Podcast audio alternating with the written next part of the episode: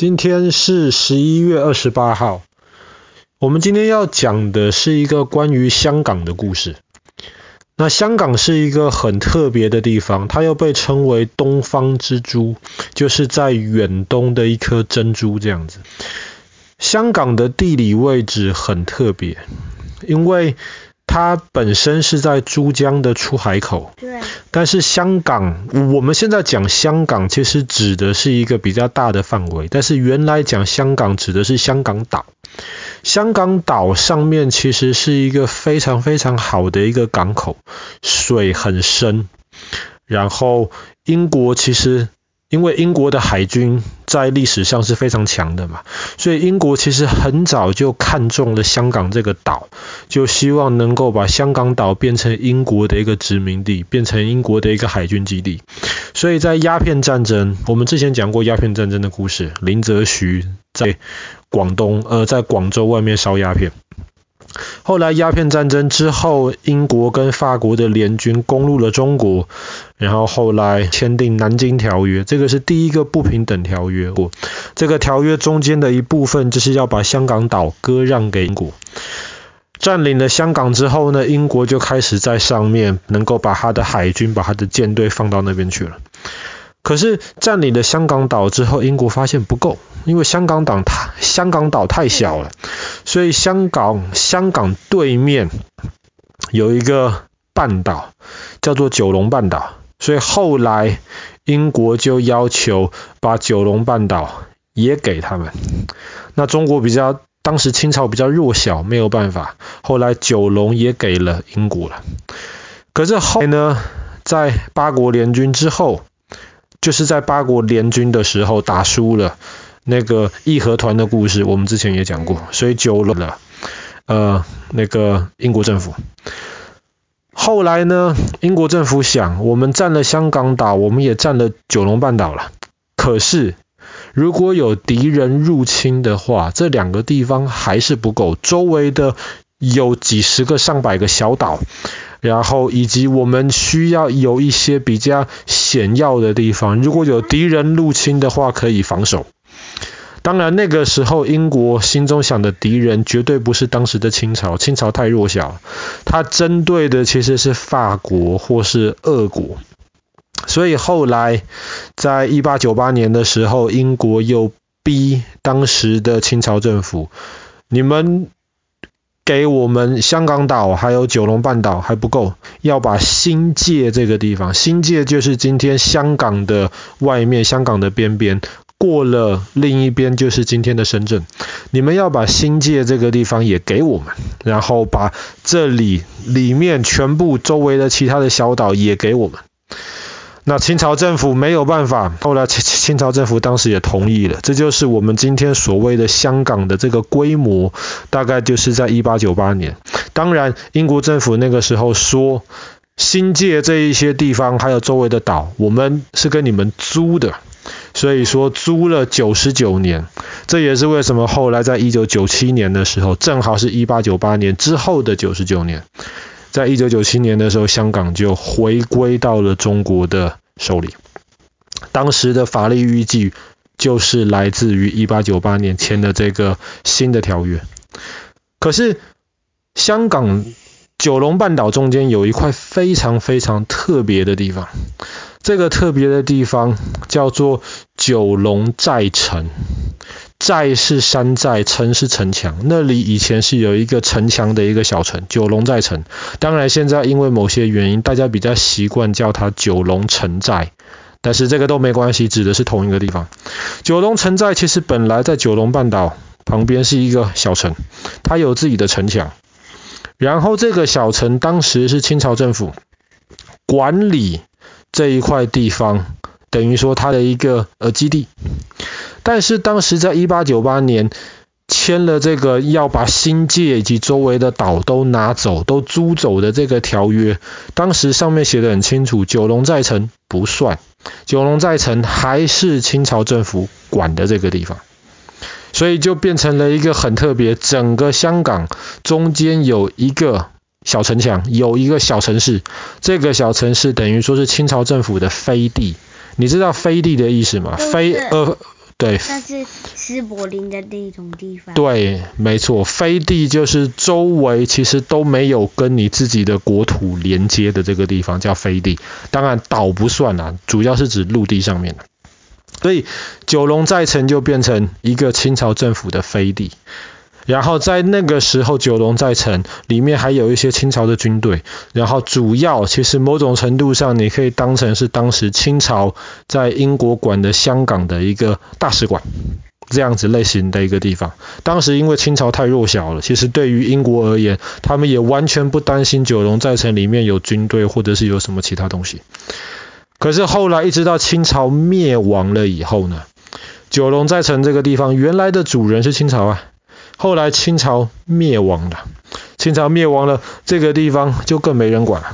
当然，从法律上面，这个地方的主人应该是接续着清朝的中华民国政府，对。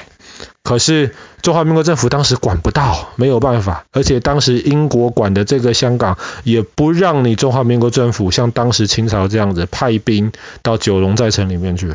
因为当时清朝太弱小，清朝不是威胁嘛，中华民国政府当时有可能就是一个威胁，所以九龙寨城这个地方就变成了一个三不管的一个地带。什么叫三不管？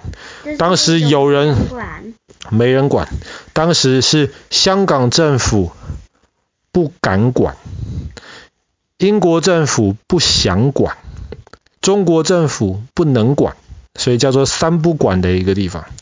那么这个三不管的一个地方，一直到后来第二次世界大战，日本占领香港的时候被打破。日本人才不管你九龙寨城的主人是英国还是中国，日本人当时把整个香港都占领了。当时九龙寨城的那个城墙也就被日本人拆了。所以那个地方在日据时代基本上都算是日本占领区。可是当时二战结束了，日本打败了。那么香港这个地方又照着之前清朝签签订的法律，又回到了英国的手里啦。可是英国人拿的法律里面不包括九龙寨城，所以九龙寨城这个地方呢，还是没人管。理论上是中国的，但是那个时候中国管不到这个地方。后来在中华人民共和国成立了之后，很多人就从大陆逃到了香港去。可是他们是逃过去的，当时英国的那个香港政府也不想管这些人，这些人怎么办呢？正好他们就逃到了九龙寨城里面去，这个地方英国政府管不着嘛，所以在这里就变成了当时全世界人口密度最高的地方。这个地方其实很小，但是如果你认为这个地方放大到一平方公里的话，这个地方里面当时住了超过一百万人。九龙寨城。九龙寨城这个地方非常非常小，但是当时因为有有很多人从中国大陆进去了，所以当时就塞了很多很多人。现在变成一个国家公园的中心。哎，你怎么知道？现在变公园了？对，没错。它是一个废墟。也不是废弃，以前就是因为没有人管，所以就很多人塞在里面。然后，比方说在那个时候好了，有很多中国大陆的一些医生逃到了香港去。可是当时英国政府不承认中国大陆这个医生的执照，所以这些医生他们怎么办呢？他们只能躲到九龙寨城里面去，因为在里面不是用香港的法律，香港管不着。但是你也可以想象，这个地方因为香港政府管不到，所以。就有非常非常多的坏人，非常多的犯罪的一些事情都发生在九龙寨城里面。因为我只要一犯罪，你就我逃到里面去，香港政府你你就不能来抓我了嘛。中中国政府当时又没有办法能够派军或是派警察到九龙寨城里面去啊，所以这里面变得非常拥挤，非常的混乱，而且里面的犯罪率非常非常高。那后来因为没有人管，人又越来越多，九龙寨城里面的房子就越盖越高，而且这些房子全部对很小，而且是没有设计过的，所以全部都是我只要有一点钱，这里有一点空间我就盖出去，而且全部是某种程度上而言是违法的，是很不安全的那些地方。可是没办法，当时里面地就这么大，外面就是香港政府管了。所以里面地就那么大，就只能盖得非常非常的奇特，就是因为这些违法的这些建筑后来盖得太高了，太密了。然后远远看会觉得非常的神奇，应该要是摩天大楼的地方。可是你仔细看，你就会发现这些看起来像摩天大楼，其实就像是很多很多小小的鸟笼叠在一起。然后住在里面的人，其实生活条件非常非常的糟糕。到后来，香港政府实在是看不下去了。那个时候，中国政府也看不下去了。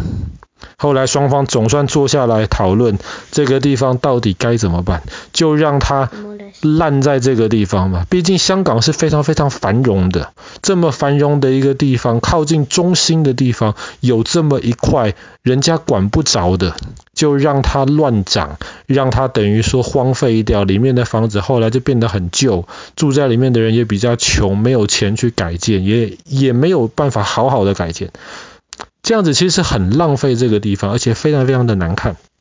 嗯，所以后来中国政府跟英国政府就决定坐下来一起要好好的管这个地方。后来双方就决定了，我们就签了一个条约，我们一起把这个地方拆掉，然后把里面的居民搬到其他地方去住。这个是发生在一九八七年的事情，所以一开始大家就开始。要求里面的一些居民帮你们安排到其他的房子，你们就搬到其他的房子去住。后来绝大多数的人都同意了。可是，在一九九一年的今天，十一月二十八号，从今天开始，对于最后还有一些实在是怎么样都不愿意搬出去的，当时中国跟英国政府就同意了，就用警察的力量。把这些人强硬的把他们搬出去，毕竟里面的一些原来的住户得全部搬光，里面没有其他人了，这个地方才可以拆掉，才可以重新改建。所以这件强制的把他们迁出去，就是发生在那个嗯一九九一年的今天十一月二十八号。后来这个地方九三还是九四年的时候，总算全部拆光了，里面的违法的事情后来也都。都被逼得没有办法再存在下去了。那现在九龙寨城就变成了一个公园，就是九龙寨城的公园。然后，当然，现在香港的居民到这个公园里面就可以很放心的，然后很舒服、很漂亮的，就是在里面休息娱乐。这么说，其实九龙寨城好像是一个很可怕的一个地方。可是，爸爸明天要找一些九龙寨城的一些照片给你看。其实看起来真的是很科幻啊，你很难想象这一个地方是是是能够住这么多人，然后这个地方其实是在香港非常非常中心的一个地方，也是因为这个地方其实蛮魔幻的，所以其实有很多的一些小说啊、一些漫画，其实都是以九龙寨城为背景，故事都发生在里面。好了，我们今天的故事就讲到这边。发生在一九九一年的今天，十一月二十八号，中国跟英国政府就是开始强硬的把九龙寨城里面不肯搬出来的这些人全部都搬出来，后来才能够改建成今天的这个九龙寨城公园。